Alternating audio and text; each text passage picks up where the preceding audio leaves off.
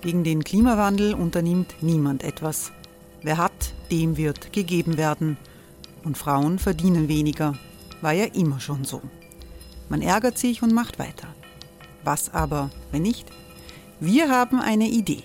Die Falter Arena macht die Bühne frei für Menschen und Projekte, die das Land verändern. Mein Name ist Eva Konzett. Ich leite das Politikressort im Falter. Und am Sonntag, den 26. Mai, veranstalten wir im Wiener Stadtsaal die nächste Falter Arena.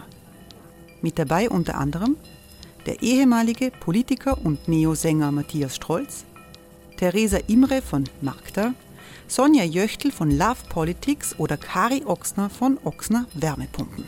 Machen statt jammern. Wir schauen uns an, wie das funktionieren kann. Kommen auch Sie vorbei. Alle Informationen und Tickets finden Sie unter falter.at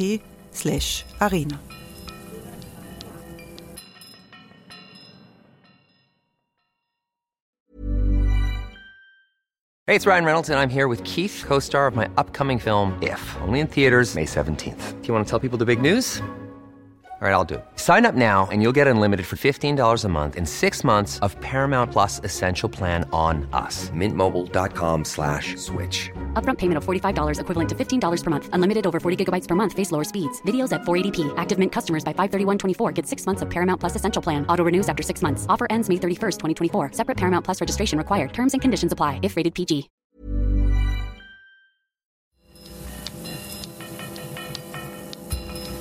Falter Radio, der Podcast mit Raimund Löw. Sehr herzlich willkommen zum Falter Radio für Donnerstag, den 1. März 2018. Wir diskutieren heute die freiheitlichen Schatten über der türkisblauen Koalition. Wir senden aus der Falter-Redaktion in der Wiener Innenstadt, wo wir jede Woche ein improvisiertes Studio einrichten. Ich freue mich, dass Stefan Petzner in die Falter-Redaktion gekommen ist. Guten Tag. Grüß Gott. Stefan Petzner ist Buchautor und er war früher ein enger Mitarbeiter von Jörg Haider. Das heißt, er kennt das politische Biotop, das unser Land beschäftigt. Die Journalistin und Falter-Autorin Sibylle Hamann ist hier. Hallo. Hallo. Und Falter-Chefredakteur Florian Klenk hat sich von seinem Büro ein paar Schritte weit weg losgerissen und ist ebenfalls ins äh, Sitzungszimmer, in dem wir unser Studio haben, gekommen. Hallo. Erstmals gibt es bei diesem Podcast Werbung. Sie haben das wahrscheinlich schon wahrgenommen. Werbung rund um den Podcast, das stärkt die ökonomische Basis des Falter. Und eine weitere Neuigkeit, dieser Podcast wird ab jetzt auch auf UKW ausgestrahlt und zwar vom Freirad, dem Freien Radio Innsbruck in Tirol. Jeden Donnerstag zu Mittag sind wir ab jetzt auf dem Freirad zu hören. Der Falter hat durch die Aufdeckung des großen Gewichts von Burschenschaften in den Kabinetten der freiheitlichen Minister die Diskussion vorangetrieben, was es bedeutet, wenn eine Rechtsaußenpartei in einer Regierung ist. Dann kam die Aufdeckung der Liederbücher mit den grauslichen antisemitischen Liedern, äh, Liedern. Florian Klenk mit etwas Distanz. Was hat das bewirkt, außer wütende Umschläge der FPÖ, auch gegen den Falter? Es hat, glaube ich, bewirkt, dass eine immer breiter werdende Schicht der Bevölkerung erkennt, wes Geisteskind schlagende Burschenschaften sind. Das hat man ja bis jetzt immer so als irgendwie so eine kleine Sekte wahrgenommen, diese Typen da an der Uni, die irgendwie äh, unter sich bleiben und Bier trinken. Und auf einmal kann man in ihre Liederbücher hineinschauen, in ihre Geisteswelt hineinschauen und man kommt drauf, dass eine sehr, sehr kleine Minderheit auch an den Universitäten auf einmal an ganz wichtigen Positionen sitzt. Und wir haben sozusagen im Keller das Licht aufgedreht.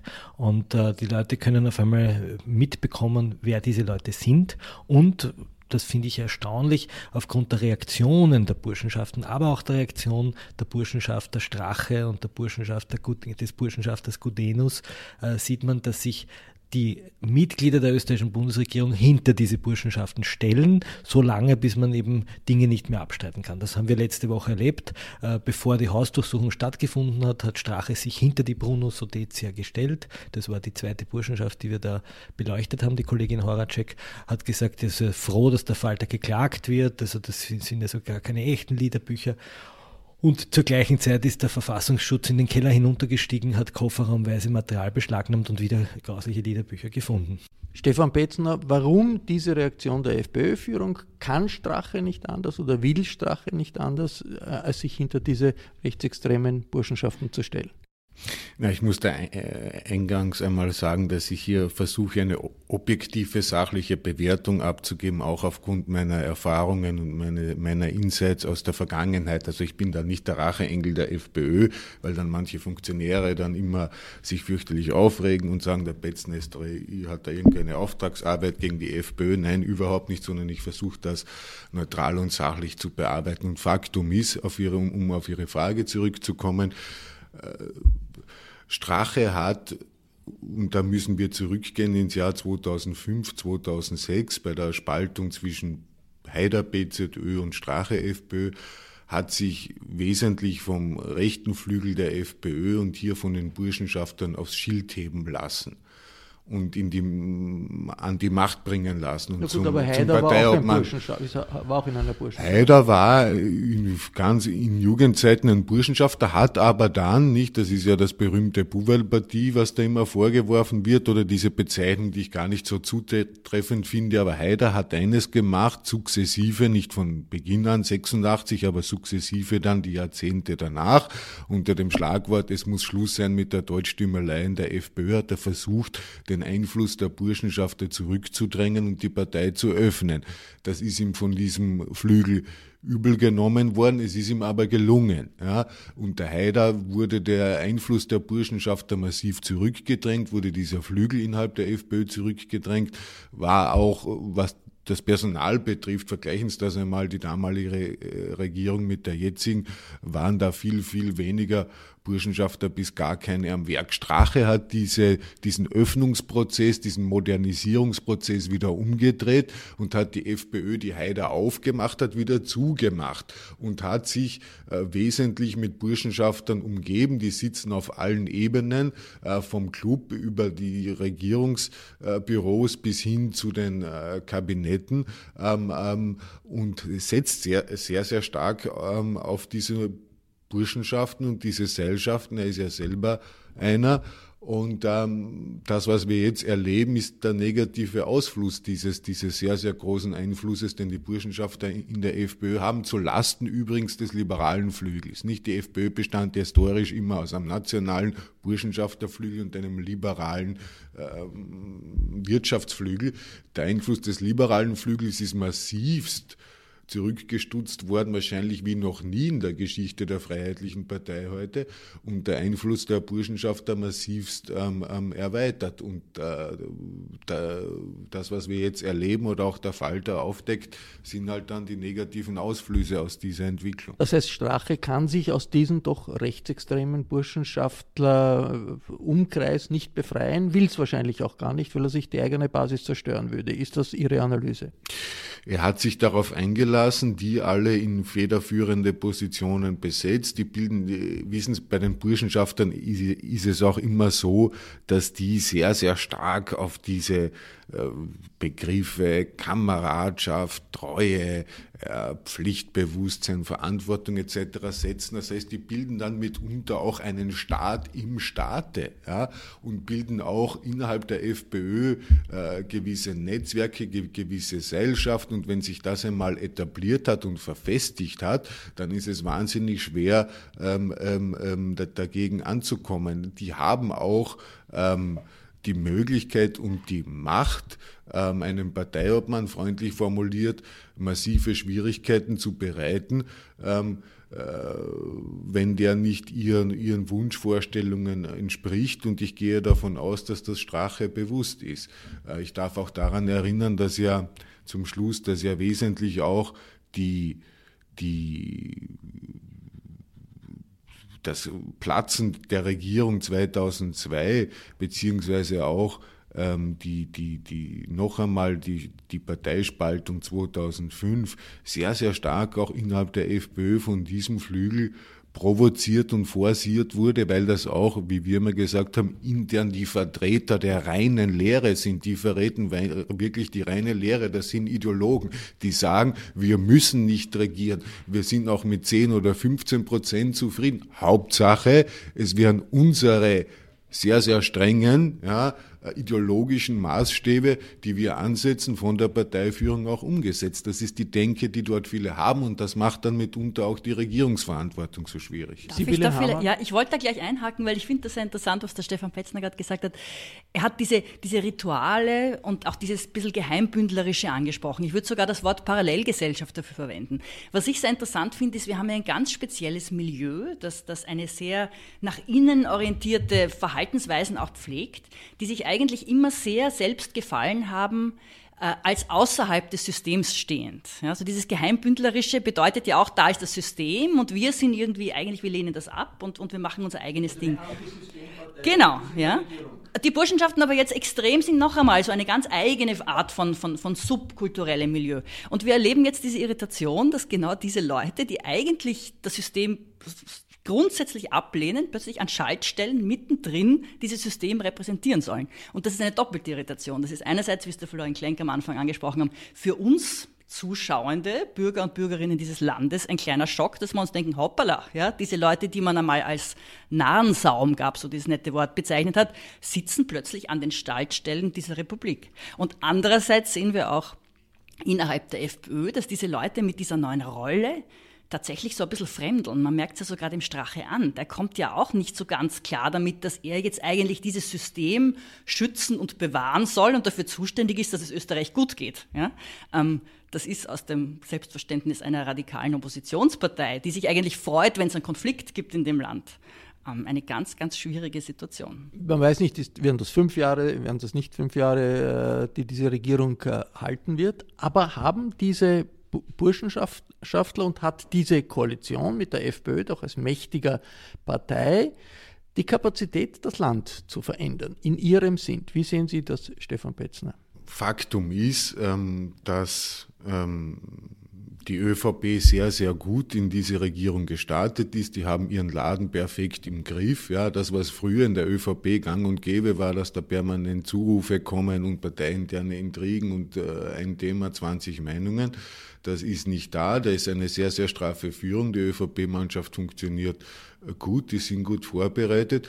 Bei der FPÖ, äh, und man darf ja nicht vergessen, das sind jetzt, wir haben jetzt knapp zwei Monate diese Regierung oder knapp über zwei, das sind acht Wochen, sind allein in diesen acht Wochen viele Pannen und Fehler passiert. Ja, ähm, ähm, Hartz-IV-Diskussion mit Hartinger, die ganze, das ganze Rauchverbotsdebakel, das man völlig überschätzt hat, ähm, ähm, das Armin Wolf-Posting, wo man eigentlich einen Fehler des ORF ähm, umgedreht hat und den ORF zum Opfer gemacht hat, die Kosovo-Aussage von Serbien etc., hat von die Kosovo-Aussage von von Strache etc. etc. Also da sind in den in den in den ersten sieben acht Wochen Pannen und Fehler passiert, die einfach zeigen, dass die FPÖ auf alle Fälle noch Zeit braucht, ähm, in diese, in diese Regierungsverantwortung hineinzuwachsen. Und hinzu kommt, das schreibe ich ja immer in meinen Büchern und fühle mich da ja auch bestätigt, ähm, habe ich immer gewarnt, dass gerade so solche populistischen Parteien, und ich habe da auch immer die Wahlversprechen der FPÖ e, e, exemplarisch genannt, ich kann auch das Blaue vom Himmel herunter versprechen. Ja. Ob das seriös ist oder nicht, sei dahingestellt. Viele wählen dich dann, aber es wird, es kommt dann der Tag der Wahrheit. Der kommt dann irgendwann auch für eine rechtspopulistische Partei wie die FPÖ, wo dann die Leute zu Recht fragen, was ist jetzt? Wo ist jetzt die Volksabstimmung über CETA? Wo ist jetzt die Abschaffung der ORF-Zwangsgebühren? Wo ist jetzt die Minuszuwanderung? Ja, das gehen da zurück bis ins Jahr 2006, was da alles gefordert wurde. Dinge, die in der Praxis teilweise gar nicht umsetzbar sind, weil sie menschenrechtswidrig sind, weil sie gegen die Genfer Flüchtlingskonvention, was, was auch immer verstoßen. Richtig ist, da kommt dann immer das Gegenargument, ich komme zum Schluss, ja, alle Parteien haben Wahlversprechen. Ja, alle versprechen viel, wenn Wahlkampf ist. Aber was, was Populisten ähm, unterscheidet, ist, dass, dass sie im Unterschied zu allen anderen ähm, da wirklich überbordende, unerfüllbare, wirklich unrealistische ähm, Wahlversprechen abgeben, die weit übers Ziel hinausschießen im Vergleich zu den klassischen etablierten Parteien. Und da ist eben jetzt der Realitätstest da, der zeigt, dass Regieren nicht so einfach ist wie Opponieren. Und das macht es gerade für so eine Partei, die so radikal Opposition betrieben hat, mit so heftiger mit so einer aggressiven Kampagnenführung und zu, zugleich so vielen Versprechen jetzt natürlich äh, sich umso schwerer tut, dem Realitätstest standzuhalten. Also die FPÖ tut sich schwer, die ganze Regierung deswegen nicht notwendigerweise, oder Florian Kling? Ja, ich habe ein bisschen ein Déjà-vu. Ne? Also ich, wir, Sie waren ja damals auch schon in der FPÖ, glaube ich, wenn ich das richtig erinnere. Das hat ja damals genauso begonnen. Ja? Die FPÖ hat ja genau die gleiche Pfusch- und Pannenserie hingelegt. Ich erinnere mich die Besuche bei Gaddafi, die Besuche bei, bei Hussein, bei den Söhnen von Hussein, die Geschichte mit den Benesch-Dekreten, die, die, nur Haider hat es geschickter gemacht, weil Haider war sozusagen außerhalb der Regierungskoordinator, der sogenannte, also der, der halt aufpasst, dass die Regierung ordentlich ist und, und Ries Passer war das freundliche Gesicht, das anders als Strache konnte kommunizieren und konnte sozusagen eine moderate Rolle spielen. Aber letztlich hat die FPÖ ganz viele Stimmen verloren im zweiten Wahlgang oder im ersten Wahlgang nach der Wahl. Und Schüssel hat gewonnen, er hat über 40 Prozent bekommen. Und ich glaube, dass das in diese Richtung gehen wird. Äh, Kurz hat in den Umfragen einen unglaublichen Zuwachs. Ähm, und er wird in der nächsten Wahl der äh, unumstrittene Kanzler sein. Und die FPÖ wird sich, wird sich wieder mal äh, spalten. Sehen Sie das eigentlich auch so, Herr Betzner, dass es eine Spaltung gibt? Und wenn ja, wer Spaltung sehe ich, sehe ich derzeit nicht, weil ähm, der große Herausforderer zu Strache fällt oder die Alternative fällt. Das hat man schon gemacht, dass man im Vorfeld zur Regierungsbeteiligung in allen Landesparteien oder an den Landesparteispitzen potenzielle potenzielle Quertreiber ähm, durch absolut strache loyale Obmänner ersetzt hat. Denken Sie an Salzburg, die Schnelldemontage, denken Sie an Kärnten, die Raga-Demontage, da wurde schon im Vorfeld für die Re Regierungsbeteiligung geschaut, dass man da ja niemanden hat, der da ähm, ähm, gefährlich werden könnte, mit Ausnahme von Oberösterreich, Manfred Heimbuchner, der ist dort die Landesgruppe zu groß, zu wichtig und der dort zu stark, als dass man an ihm vorbeikommt. Ähm, der meldet sich ja jetzt auch schon laufend und äh, äußert sich des Öfteren sehr, sehr ähm, ähm, kritisch. Es wird letztlich von der Parteidisziplin der Basis und der Funktionären, vor allem auch der Spitze, abhängen, ob man diese Regierungsbeteiligung durchhält oder nicht und ob man auch durchhält, dass, dass man mitunter ähm, auch Wählerstimmen ähm, ähm, verliert und Mandate und auch Geld, ähm, Parteiengeld abgeben muss. Das ist das ist, ähm, wenn so weitergeht, die logische Konsequenz. Daher hängt es eigentlich von der, von der Partei selbst ab. 2002 hatte, hatte, sie, die, hat, hatte sie diese Disziplin nicht. Ähm, Schüssel hat das ausgenutzt und Neuwahlen ausgerufen. Was wir jetzt haben, ist, äh, dass diese Auseinandersetzung um die Besetzung von Spitzenpositionen im Staat durch Leute aus dem rechtsrechten Eck weiter Dynamik bekommt. Der österreichische Verfassungsgerichtshof bekommt neue Mitglieder.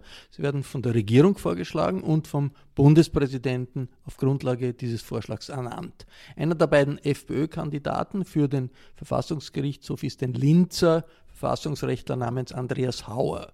Der Falter enthüllt, dass der freiheitliche Richter den Europäischen Gerichtshof für Menschenrechte attackiert hat, und zwar mit dem Vorwurf, dass das Europäische Gericht durch seine Judikatur in Asylfragen, Zitat, mitverantwortlich für die multikriminelle Gesellschaft sei, die sich in den vergangenen Jahrzehnten etabliert hat. Zitat Ende. Die Enthüllung des Falter schlägt Wellen, die Neos sehen den Mann als untragbar an. Der Verfassungsjurist Heinz Mayer warnt davor, derartige Äußerungen auf die leichten Schultern zu nehmen. Naja, die, diese Äußerung ist ja nicht in der Hitze des Gefechts gefallen, sondern in einem Vortrag. Also das war vorbereitet, offenbar. Und die Behauptung, dass der Menschenrechtsgerichtshof, der Europäische, für die multikriminelle Gesellschaft in Europa mitverantwortlich ist, die überspannt den Bogen bei weitem. Also das verlässt keine sachliche Kritik mehr, sondern das ist Hey, it's Ryan Reynolds, and I'm here with Keith, co star of my upcoming film, If, only in theaters, May 17th. Do you want to tell people the big news? All right, I'll do it. Sign up now and you'll get unlimited for $15 a month in six months of Paramount Plus Essential Plan on us. Mintmobile.com slash switch. Upfront payment of $45 equivalent to $15 per month. Unlimited over 40 gigabytes per month. Face lower speeds. Videos at 480p. Active Mint customers by 531.24 get six months of Paramount Plus Essential Plan. Auto renews after six months. Offer ends May 31st, 2024. Separate Paramount Plus registration required. Terms and conditions apply if rated PG. Macht, macht sichtbar, dass der Herr Kollege Hauer mit den Menschenrechten nicht im besten Einvernehmen steht. Na, das kommt ja noch etwas dazu. Der Herr Kollege Hauer hat ja auch bei seiner Festrede am Akademikerball äh, die Demonstranten als Anarchisten bezeichnet und äh, gesagt, im Ballsaal, da fänden sich die bürgerlichen, anständigen Menschen, die für den, für den Wohlfahrtsstaat sorgen. Also diese pauschale Gegenüberstellung von Demonstranten, Klammer auf, Randalierer, Klammer geschlossen, und dem braven Bürgertum lässt ein autoritäres Staatsverständnis erkennen. Äh, es hat beim Akademikerball in den letzten drei Jahren überhaupt keine, äh, keine Sachbeschädigungen und keine Ausschreitungen gegeben.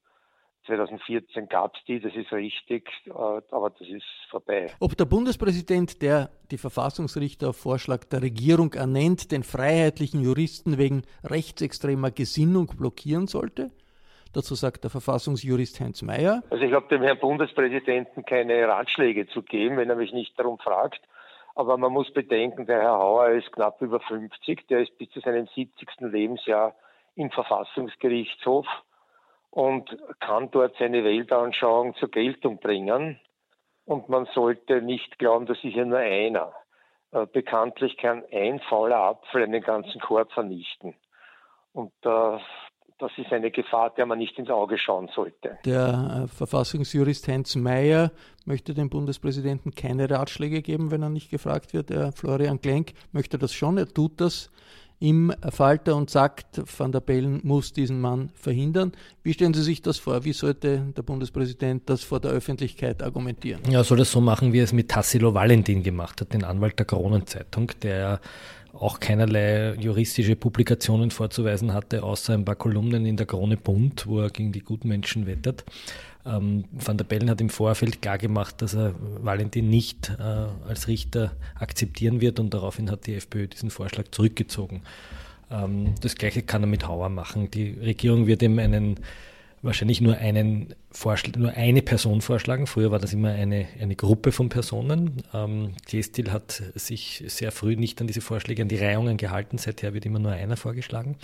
Aber ich glaube, wenn Van der Bellen das klar macht, der Regierung, dass er diese Personalie nicht entscheiden wird, dann, dann wird die Regierung diesen Kampf nicht führen. Ja, Sibylle Hamann unterschätzt die Öffentlichkeit, unterschätzt die Opposition die Bedeutung, die das hat, wenn hier ein rechtsextremer Jurist mit rechtsextremen Ideen in das Höchstgericht kommt?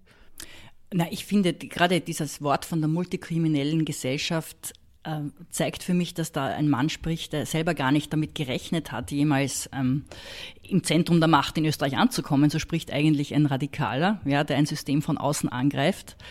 Und es geht ja tatsächlich um, um, um, um sowas wie die, es geht einerseits um die Europäische Union, also um eines der Basisvertragswerke unseres, unseres Rechtssystems und andererseits um, um, die, um das System der Menschenrechte. Also wir reden hier tatsächlich um, von, von zwei zentralen Verträgen, die unser Zusammenleben ausmachen, die dieser Mensch offenbar von außen sehr kritisch sieht. Also das ist außerhalb des sogenannten Verfassungsbogens. Und das steht in einer europäischen Tradition. Die, die, die Briten, aber auch die Schweizer beginnen ja die Judikatur des Europäischen Menschenrechtsgerichtshofs, der noch weiter ist als die EU. Das ist ja sozusagen auch ein, ein Vertragswert, das bis Russland, bis zur Türkei geht, das nach dem Krieg, das muss man vielleicht auch in Erinnerung rufen, nach dem Krieg geschaffen wurde als Antwort auf die Unrechtserfahrungen äh, des Nationalsozialismus. Also ein europäischer Rechtsschutz, der unmittelbar wirkt, der bei uns Verfassungsrang hat. Ein Höchstgericht, also jeder Verfassungspatriot weiß, der IGMR, das ist sozusagen eines der wichtigsten Institutionen. Und dem sozusagen vorzuwerfen, durch seinen Schutz der Menschenrechte, Menschenrechte in Wahrheit Kriminelle zu schützen, das ist eine Umdrehung des, des Grundrechtsdiskurses, den man einfach nicht tolerieren kann. Wir werden sehen, wie der Bundespräsident auf den Ratschlag, auf den Einwurf des Falter-Chefredakteurs reagiert. Im Griff wie die Regierung die Presse zu steuern versucht. Das steht auf dem Cover des Falter diese Woche. Gemeint ist eine noch nie dagewesene Vielzahl von Pressesprechern in der Regierung, die aber sehr straff kontrolliert werden und sehr hierarchisch organisiert sind. Ich habe Heidi Glück, die frühere Pressesprecherin von Wolfgang Schüssel in der ersten schwarz-blauen Regierungszeit, gefragt, wie groß die Gefahr ist, dass Türkisblau notwendige politische Auseinandersetzungen unterdrückt, wenn nur mehr Botschaften als Sprechblasen aus der Tube kommen. Wenn die Regierung sich jetzt wichtige Themen vornimmt, ja, die sie kommunizieren will, weil sie wissen, weil sie gerne möchte, dass das die Bürger hören, dass sie es verstehen, dass sie es letztlich auch akzeptieren, weil sie ja wiedergewählt werden wollen, da muss sie natürlich schon in einem gewissen Maß dafür sorgen, dass äh, diese Botschaften letztlich beim Wähler auch ankommen können. Ja? Ähm, das bedeutet heute in einer Welt, wo es wahnsinnig viele verschiedene Kommunikationsinstrumente gibt, ja, dass du auf vielen Ebenen diese Botschaften spielen musst und auch in einer sehr adäquaten Form. Es braucht eine gewisse ich nenne es jetzt mal Inszenierung, obwohl das bei den Journalisten oft nicht gut ankommt, weil sie das Gefühl haben, da ist mehr, mehr Show als Content. Ja. Äh, aber das muss natürlich Hand in Hand gehen. Und die, die, die, die Information so aufzubereiten, dass sie die Leute verstehen, dass sie sie auch sehen, dass sie sie auch wahrnehmen, das ist das eine. Trotzdem, und da gebe ich Ihnen völlig recht, ja, äh, Politik braucht und politische Kommunikation braucht diesen Diskurs, diesen öffentlichen Diskurs. Ich brauche eigentlich die Gegenstimmen, ja, die mir auch sozusagen, die mich kritisch hinterfragen, äh, die mich vielleicht auf neue Ideen bringen. Äh, würde man das nicht zulassen wollen, glaube ich auch, äh, wäre es nämlich auch demokratiepolitisch gefährlich. Wenn es äh, Vorstöße gibt der Regierungspartei, einer Regierungspartei der FPÖ, die von doch einem großen Teil der Öffentlichkeit verstanden werden als Angriff auf den Pluralismus, den Medienpluralismus, auch die Medienfreiheit, ist es dann nicht ein Problem, wenn die ÖVP-Regierungsvertreter schweigen dazu?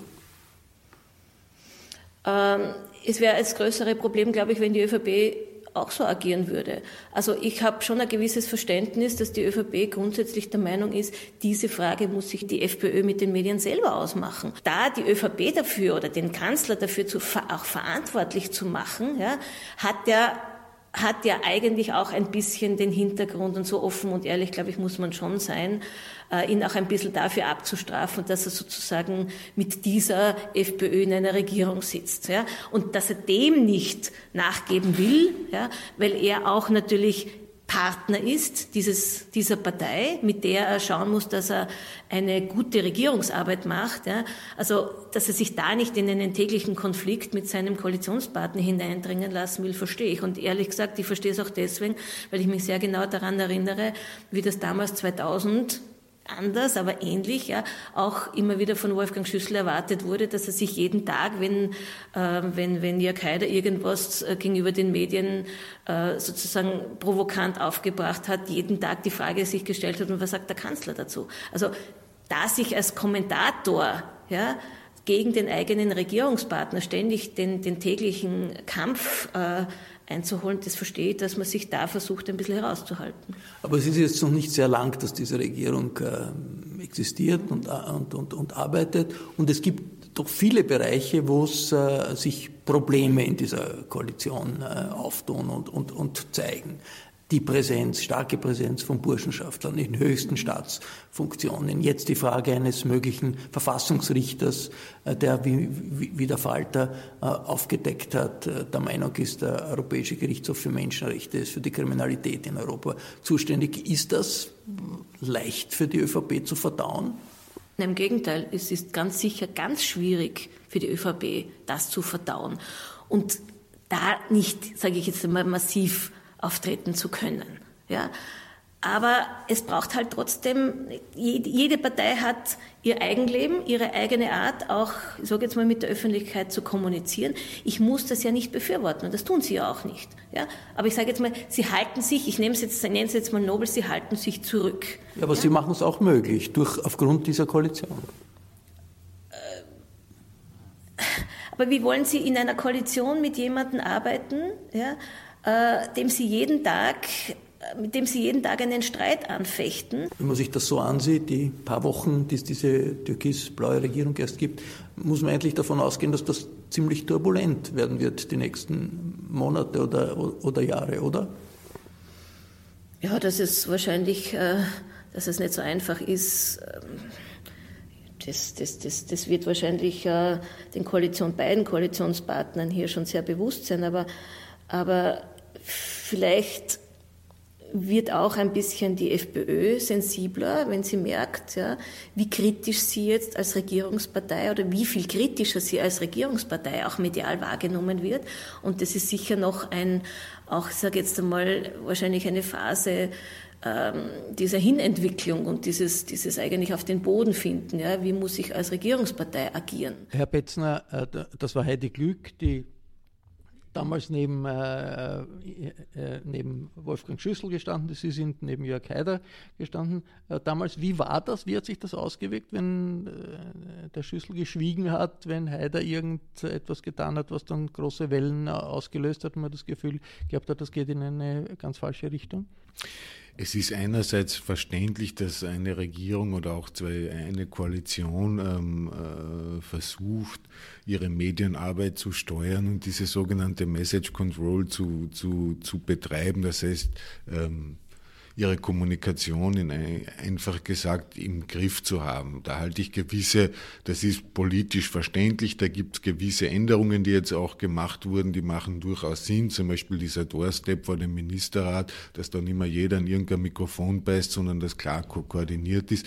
Das halte ich prinzipiell für richtig. Ist auch Aufgabe der Regierung ähm, oder Aufgabe der Koalitionsparteien, auch ihre Kommunikationsarbeit professionell zu betreiben. Das ist das eine. Das halte ich für durchaus legitim. Äh, gefährlicher wird es dann oder kritisch sein muss man, wenn, wenn Pläne kommen, wie zum Beispiel den öffentlich-rechtlichen Rundfunk zu zerschlagen oder die Zwangs- oder die, die OF-Gebühren ähm, ähm, ähm, abzuschaffen. Da muss man schon ähm, genau hinterfragen, was das am Ende des Tages ähm, bedeutet. Dritter Punkt, ich glaube, dass man immer auch aufpassen muss, ähm, und das betrifft jetzt die ÖVP, ähm, dass man es, wie soll ich formulieren, nicht, nicht übertreibt mit der Strenge und nicht übertreibt mit der Kontrolle.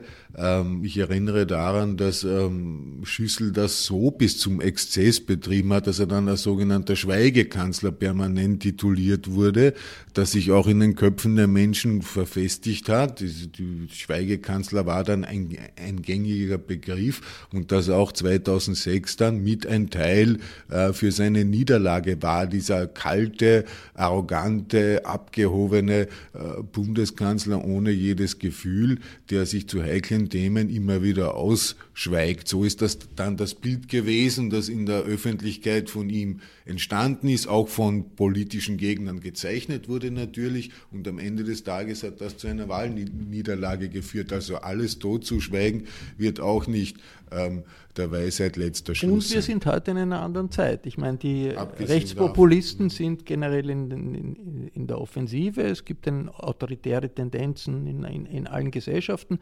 Wenn die ÖVP, so wie das äh, Heidi Glück sagt, schweigt und äh, einfach das nicht unterstützt, was hier, es hier an autoritären Tendenzen äh, kommt, ist das nicht ein, ein, ein, auf die Dauer ein, ein ziemliches Problem äh, für die Gesellschaft, weil sich dann letztlich doch der durchsetzen wird, der Ideen hat und nicht der, der schweigt, oder?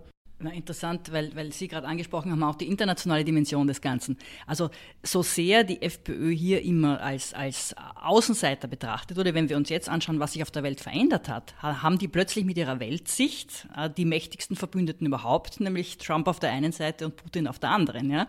Also wir reden jetzt äh, von, von, einer, von einer Partei, die immer noch im, im Oppositionsgestus daherkommt, als, als, äh, sich als System Außenseiter geriert und, und ähm, aber diese Weltsicht teilt ähm, mit, den, mit den beiden Supermächten auf der Welt. Das ist, ähm, da, da kann man dann schon schneller mal auch in Größen Wahnfantasien verfallen, wenn man. Und, und es äh, kann eine bestimmte, es heißt, es könnte eine bestimmte Bewegung geben. Das ist eine Frage, die ich noch dann den Herrn, ich interessieren würde, die ich noch gern dem Herrn Betzner stellen würde. Russland. Heute ist, äh, die, diese Woche ist der Kanzler in äh, Moskau bei Putin. Die FPÖ hat ein, eine Allianz mit der Putin-Partei äh, geschlossen, unterschrieben. Das ist äh, etwas, was in den westlichen äh, Hauptstädten große Sorge bereitet. Man will deswegen Informationsaustausch mit der österreichischen Bundesregierung nicht mehr so machen wie bisher. Jetzt, wieso, was finden äh, FPÖ-Sympathisanten so toll an Putin und an Russland. Also ich erinnere mich früher, wenn man irgendwie etwas Linkes gesagt hat, dann haben alle gesagt, geht's nach Moskau. Also das war nicht so der, der spontane Reflex. Jetzt plötzlich gehen die selber nach Moskau. Was ist los?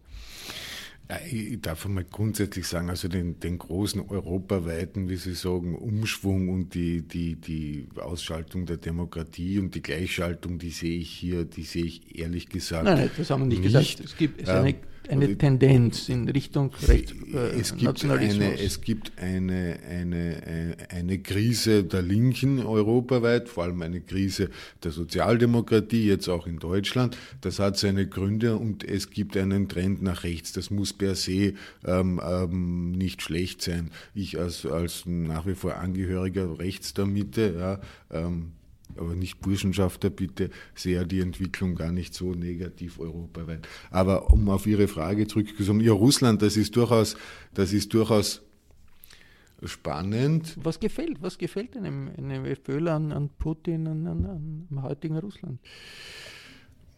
Da sind, glaube ich, mehrere Aspekte Autoritär, entscheidend. Ähm, will man dorthin? Ich glaube, dass man prinzipiell einmal ähm, mehr nachdenken sollte, dass Putin natürlich mit seiner, mit seiner, mit seiner offensiven Kontaktaufnahme zu rechten Parteien in Europa ähm, ähm, gewisse persönliche Interessen verfolgt. Ja, und man da vorsichtig sein muss, sich nicht, sich nicht von Putin instrumentalisieren zu lassen. Ich weiß nicht, ob da sich alle immer dessen bewusst sind. Ja, das ist der eine Aspekt. Der andere ist, Putin ist, macht auch eine Politik, die sehr, sehr stark ähm, das Nationale betont, ja, den Patriotismus, ähm, ähm, die eigene Heimat äh, sehr, sehr stark auch auf, auf Sicherheit setzt, auf einen starken Staat, auf maximale Kontrolle. Das sind alles ähm, also Nationalismus Attribute plus autoritäre und, und, Elemente, und, das gefällt, gefällt sozusagen genau, wo, einem traditionellen FPÖ. So ist es, wo, Mitglied, Aktivisten. So, genau, wo, wo viele rechte Wähler, sage ich einmal, sagen, dieser Führungsstil gefällt uns. Ob man das jetzt gut findet oder nicht, sei dahingestellt, aber dass es viele Menschen rechts der Mitte gibt, die das so sehen, ähm, ist so. Ich erinnere mich immer daran, dass es bei Flüchtlingsdemonstrationen in Deutschland dann Plakate gegeben hat. Da stand oben Putin Hilf, Rufzeichen. Ja, Putin Hilf. Also das drückt ja etwas aus, was, welche, welche Erwartungshaltung und welche Sehnsucht da ähm, ähm, die Leute auch haben. Das ist ein Grund für die Bewunderung dieser Person auch. Bisschen beunruhigend für Anhänger einer liberalen Demokratie, oder? Ja, und das führt zu, zu diesen Personalien wie Hauer, ne? dieses Grundrechtswischiwaschi, das muss man wegmachen. Ne? Die illiberale Demokratie, die Orban einmal beschworen hat. Also das sind Tendenzen, die einfach dahin gehen, einen Konsens, den, der sich halt nach dem Zweiten Weltkrieg etabliert hat, nämlich es gibt Abwehrrechte gegenüber dem Staat, es gibt Grundrechte des Bürgers, dass man das in Frage stellt, weil es den Staat schwächt. Und ähm, dafür sind die Freiheitlichen immer schon anfällig gewesen. Paradoxerweise jetzt sozusagen pilgern sie zu den Russen. Sie sind aber auch zu Kadyrov gebildet. Das darf man nicht vergessen. Ne? Zu Ramsan Kadyrov, dem, dem, dem Folterpräsident Ramses, Ramses aus, aus Grozny, wo Herr Gudenus und Herr Hübner vorstellig wurden. Ähm, Vielleicht können Sie noch ein bisschen erzählen, ob es dann auch Parteispenden gibt, so wie bei Gaddafi oder bei Irak. Also da waren ja auch immer pekuniäre Momente mit dem Spiel. Ähm, also diese Mischung aus. Bei Marine Recht, Le Pen war das der Fall. Die rechte Rabulistik und auch die Gier der die, Rechten, die darf man nicht unterschätzen. Die, französische das, rechtsextreme Partei hat, hat einen großen Kredit bekommen von Russland ja, und die, hat dadurch. Die Rechten waren immer auch gierig. Ja? Also weniger, wir haben in der ersten blau-schwarzen Kabinett war ja eigentlich der Rassismus gar nicht so das Problem äh, oder die, die, die, die, der Antisemitismus Antisemitismus, sondern die Gier, die Korruption. Die Ganz kurz dazu noch der Herr Petzner, da muss jetzt was Ob es da sagen. Spenden gibt oder nicht, oder das weiß ich nicht. Ich habe ja mit, mit der Strache FPÖ ähm, nichts zu tun, aber ich halte, wie Sie sagen, den Besuch bei Kadirov an sich für schwer problematisch. Ja, das ist eine absolut inakzeptable ähm, ähm, ähm, Person, die ist ein Folterpräsident, wo Menschen verschwinden. Ja, das darf man nicht vergessen. In Tschetschen, ja. Das ist Und in Wien, in Wien Ja, ja, aber der Präsident in Tschetschenien, da wissen, wissen viele nicht. Es ist, es ist ein, ein, ein Panorama, das auf, auf jeden Fall bedeutet, in Zeiten, in denen sich viel bewegt, viel verändert, nicht nur in Österreich, in ganz Europa, ist es wahrscheinlich nicht ganz unentscheidend, äh, dass sich äh, auch jene, die äh, die liberale Demokratie, die nach 45 entstanden ist und die liberalen Freiheiten für eine Grundlage unseres Lebens ansehen, ein bisschen zusammennehmen, um äh, dieser Offensive zu begegnen. Das war das Falterradio für Donnerstag, den 1. März 2018. Für die lebendige Diskussion hier am Tisch des kleinen Sitzungszimmers in der Falter-Redaktion in der Wiener Innenstadt bedanke ich mich bei Stefan Petzner, Sibylle Hamann und Florian Klenk. Die Vorstellung, dass demnächst so etwas wie demokratische Normalität einkehren wird in Österreich und in Europa, die ist vielleicht etwas zu optimistisch. In turbulenten Zeiten sind wir alle auf Hintergrundinformationen angewiesen. Die bietet der Falter jede Woche. Wenn Sie noch kein Falter-Abo haben, dann können Sie es online bestellen über die Homepage www.falter.at. Dieser Podcast ist ja gratis. Falter-Abonnements helfen, die journalistische Arbeit für das Falter-Radio zu ermöglichen. Die Signation kommt von Ursula Winterauer, den Laptop mit der Aufnahmesoftware überwacht wie immer Anna Goldenberg. Im Namen des gesamten Teams verabschiede ich mich bis zur nächsten Folge.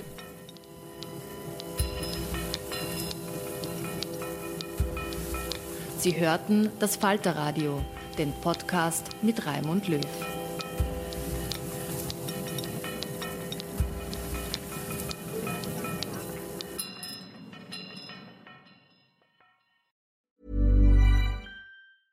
Planning for your next trip?